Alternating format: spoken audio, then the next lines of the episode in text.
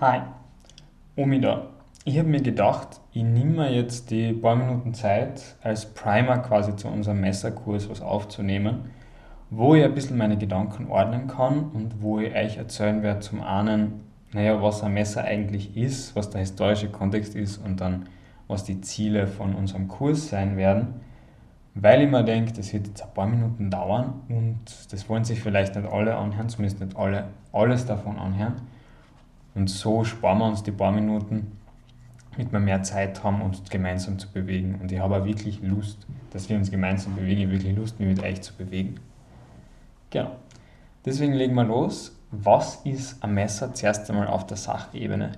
Wir reden grundsätzlich, ich glaube, da sind wir alle einverstanden, von, einem, von einer einschneidigen, einhändigen Blankwaffe die irgendwo in der Größenordnung zwischen 70 cm und einem knappen Meter lang ist. Sie ist einschneidig, allerdings gibt es trotzdem eine kurze Schneide, also das vorderste Drittel circa vom Klingenrücken ist auch scharf geschliffen. Das machen wir uns beim Fechten zunutze, um dann auch Haue, Hiebe mit der kurzen Schneide austeilen zu können. Weitere Besonderheiten sind, wie der Griff konstruiert ist, beziehungsweise der etwas verlängerte Griff. Von der Konstruktion ist das wirklich, also auch historisch, nämlich einfach die Konstruktion wie von einem Küchenmesser, also einfach ähm, zwei Holzteile, die so auf der Seite dran genietet sind. Und weiters der Nagel. Und damit komme ich dann eh schon ein bisschen zum historischen Kontext und zu dem, wie es verwendet worden ist. Äh, weil der Nagel, das ist einfach ein Barrierelement, das ursprünglich tatsächlich ein Nagel war, das durch die Barriere durchkaut worden ist, also so im, im 90 Grad Winkel wegsteht. Und ursprünglich waren die Messer einfach Werkzeugmesser. Das heißt, heutzutage sagt man auch Bauernwehr. Und solche Werkzeugmesser wurden dazu verwendet, um äh, Wild zu zerteilen. Und wenn man sowas macht, dann kann es sein, man sticht in das Tier rein, ins Fleisch, es ist eine Rippe im Weg und dann braucht es irgendwas, das die Hand daran hindert, vom Griff auf die Klinge zu rutschen, dass man sich selbst den Finger schneidet. Und dazu hat es eben diesen Nagel gegeben. Genau. Also es gibt dann historische Beispiele, die einen Nagel haben, aber sonst überhaupt keine anderen Barriereelemente, wo ich dann sagen würde, äh, die sind eindeutig nicht zum Fechten gemacht worden. Ob sie dann dazu verwendet worden sind, ist eine andere Frage, aber auf jeden Fall nicht dazu gemacht worden. Und der Nagel war eigentlich schon früher da. Der Nagel ist vom, von der Herkunft als Werkzeug noch da. Im, in der weiteren Folge war dann aber dieses lange Messer eine sehr beliebte Fechtwaffe in der ganzen Spanne des 15. Jahrhunderts und im gesamten deutschsprachigen Raum, der eben damals auch sehr bedeutend war. Ich sage 15. Jahrhundert, wie weit man da zurückgehen kann, traue ich mir nicht zu spekulieren. Wie weit man weitergehen könnte, ja, kennt man sagen, bis Mitte 16. Jahrhundert. Da gibt es dann schon, äh, war sehr konkret zum Beispiel aus dem Fechtbuch vom Bauernfeind, der sagt dann Dussack oder Messer, wie die Alten sagen. Also da scheint es schon ein bisschen verloren zu gehen, diese Tradition. Aber wie ist es dazu überhaupt gekommen, dass da so eine Tradition entsteht? Da gibt es dann verschiedene Spekulationen. Ja, die Gilden haben nicht das Recht gehabt, Schwerter zu machen oder die und die Gilden waren mächtiger als die anderen. Das weiß ich gar nicht so. Was ich konkret weiß, ist, ähm, und da empfehle ich auch den Podcast von Schwertgeflüster, wo das in, in größerem Detail noch erklärt wird. Das Stadtrecht im ausgehenden Mittelalter war weitestgehend so, dass sich die Handwerker in Gilden organisieren konnten, die relativ viel Macht gehabt haben. Aber ab Pflichten. Und zu diesen Pflichten kehrt eben die Wehrpflicht, dass sich jeder Bürger, der einen gewissen Stand genießen will in der Stadt, bewaffnet und eben ein Schwert daheim hat. Das war etwas, was kontrolliert werden konnte und wo der Bürger auch abgestraft werden konnte, wenn er eben kein Schwert daheim gehabt hat. Weil er konnte ja zur Nachtwache eingeteilt werden oder im Falle einer Belagerung tatsächlich gerufen werden, um die Stadt zu verteidigen, zu den Waffen. Und wenn er dann ohne Schwert dasteht, das wäre schon ziemlich peinlich für den Bürger und für die Gilde. Und jetzt haben sich natürlich, um diese Wehrpflicht zu erfüllen, wahrscheinlich viele Leute, also einige bestimmt ein schönes Schwert besorgt, einfach als Statussymbol. Aber alle haben natürlich nicht das gleiche Budget gehabt. Das heißt, die, die nicht so viel Geld ausgeben wollten, haben sich einfach ein langes Messer genommen, das als Waffe die Kriterien erfüllt hat, aber natürlich von der Konstruktion ein bisschen billiger einfach war, weil ganz konkret bei gleicher Länge eine einschneidige Waffe leichter herzustellen ist als eine zweischneidige Waffe. Das hängt jetzt nicht nur damit zusammen, dass man bei einer zweischneidigen Waffe beide Seiten schleifen muss, sondern tatsächlich auch die, äh, die Klingengeometrie ist ein bisschen eine andere, aber das sage ich euch dann lieber direkt am, am Objekt. Genau, so kommt es dazu, dass ganz viele Leute eben diese Messer daheim haben und es scheint wirklich in dieser Zeit ganz alltäglich gewesen zu sein. Das können wir jetzt nur schätzen von Gemälden, Illustrationen, wo das eben so abgebildet ist, dass es ganz normal war in alltäglichen Situationen für bürgerliche ähm, ja, Bürger, bürgerliche Bürger, für bürgerliche Personen ähm, ein Messer an der Seite zu tragen, Messer am Gürtel oder zumindest einen Dolch bei sich zu haben. Und es scheint eben so, dass es in dieser Zeit auch von der Kultur her akzeptiert war, dass wenn sich zwar streiten, der Streit bis dahin eskaliert, dass die, dass die zum Messer greifen, dann hauen die sich ein bisschen, es wird jemand verwundet und der Streit ist wieder vorbei. Also das Hauen war noch akzeptiert, allerdings wichtigerweise in dieser bürgerlichen Fechttradition, die daraus entstanden ist, das Stechen war nicht akzeptiert. Also das Stechen ist vom Hauen noch eine weitere Eskalationsstufe, weil ein Stich ist natürlich tödlicher.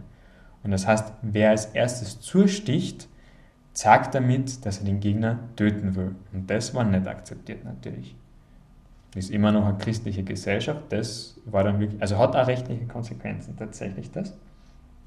Und äh, wo man das sehen kann, beispielsweise, das suche ich euch dann noch raus, da gibt es einen netten Holzschnitt, wo äh, eine Konfliktszene dargestellt wird. Und da steht dann im Band drüber, haust du mich, so stich ich dich.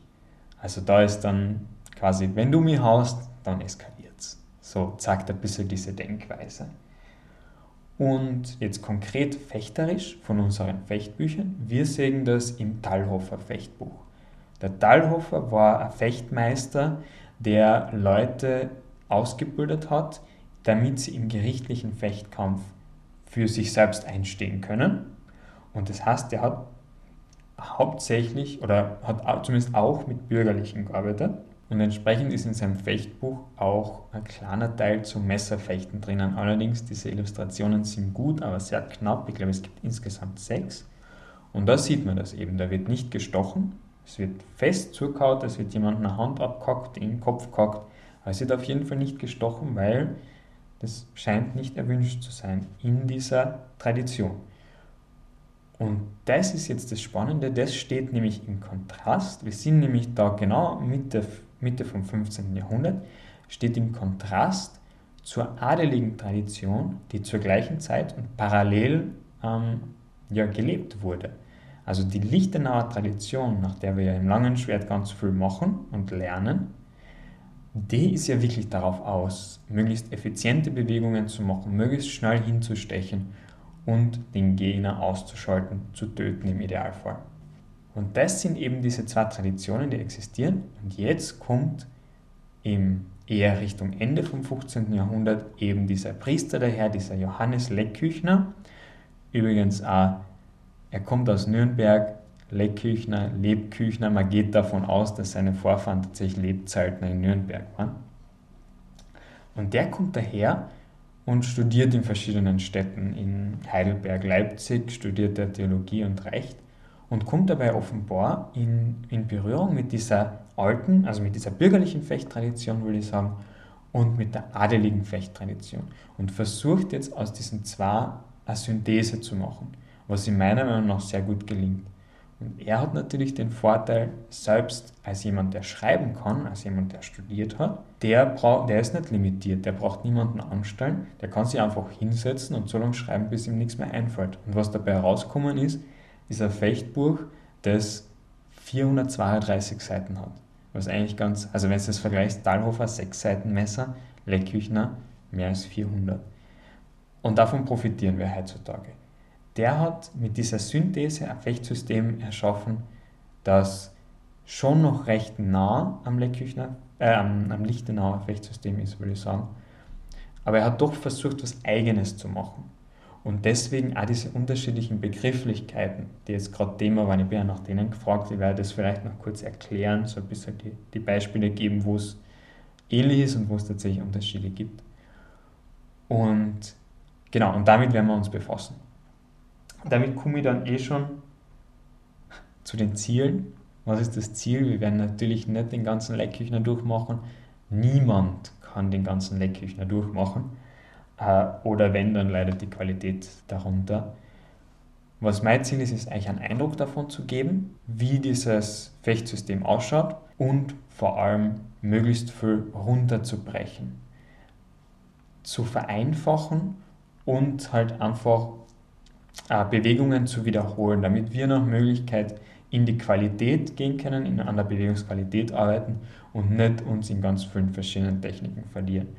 Von der Struktur her vom Kurs, die Überlegung war nämlich war die von der Struktur her, dass ich mir gedacht habe, beim Freifechten im Sommer, es gibt Leute, die fühlen sich eben im Zufechten wohler, es gibt Leute, die fühlen sich im Winden wohler oder eben im Ringen und im Freigefecht mit ihnen, weil ich es eben schon länger mache, weil ich eben bei uns die meiste Erfahrung habe mit dem Messerfechten, kann ich mich jeweils in die Situation begeben, wo, sich, wo diese Person eben sich nicht so wohl fühlt, mein Gegner oder meine Gegnerin und dann dort relativ einfach gewinnen. Und deswegen habe ich mir gedacht, nehmen wir uns jetzt konkret diese verschiedenen Phasen vom Gefecht oder diese verschiedenen Distanzklassen her und geben ihnen gleiche Aufmerksamkeit, damit alle quasi das machen, worin sie gut sind, aber auch alle das machen, worin sie nicht so gut sind, um uns da jeweils ein gewisses Repertoire, eine gewisse Anzahl an guten Reflexen zu erarbeiten. Genau. Das wird das Ziel sein insgesamt vom Kurs äh, es wird dann eben, wie gesagt, habe ich eh schon gepostet, es wird dann eben so ausschauen, dass jeweils zum Anfang vom, zum Anfang vom Monat ein neues Thema kommt, zum Ende vom Monat die Einheit wird eine Wiederholungseinheit sein äh, und das heißt, es wird dann am besten sein, immer zum Anfang vom Monat einzusteigen. Also die Wiederholungseinheit sollte wirklich eher dazu sein, dass quasi die, die schon da waren im, in dem Monat, oder zumindest einmal, zweimal da waren in dem Monat, das vertiefen können. Und dann eben Lebkuchenturnier, Donnerstag, äh, Donnerstag sage ich, Dezember, letzte Einheit, Lebkuchenturnier, da überlegen wir uns irgendwas, wo wir uns irgendwie eine Gaude machen. Vielleicht kommt es dann eher einfach zur, zur Weihnachtsfeier dazu, das schauen wir dann. Genau, äh, Begrifflichkeiten werde ich noch extra aufnehmen, ich glaube, das ist schon relativ lang. Ansonsten ich freue mich riesig drauf, euch alle dann am Freitag zu sehen und, äh, oder die, die nicht sehe, halt im späteren Verlauf des, des Kurses. Und bis dann. Tschüss.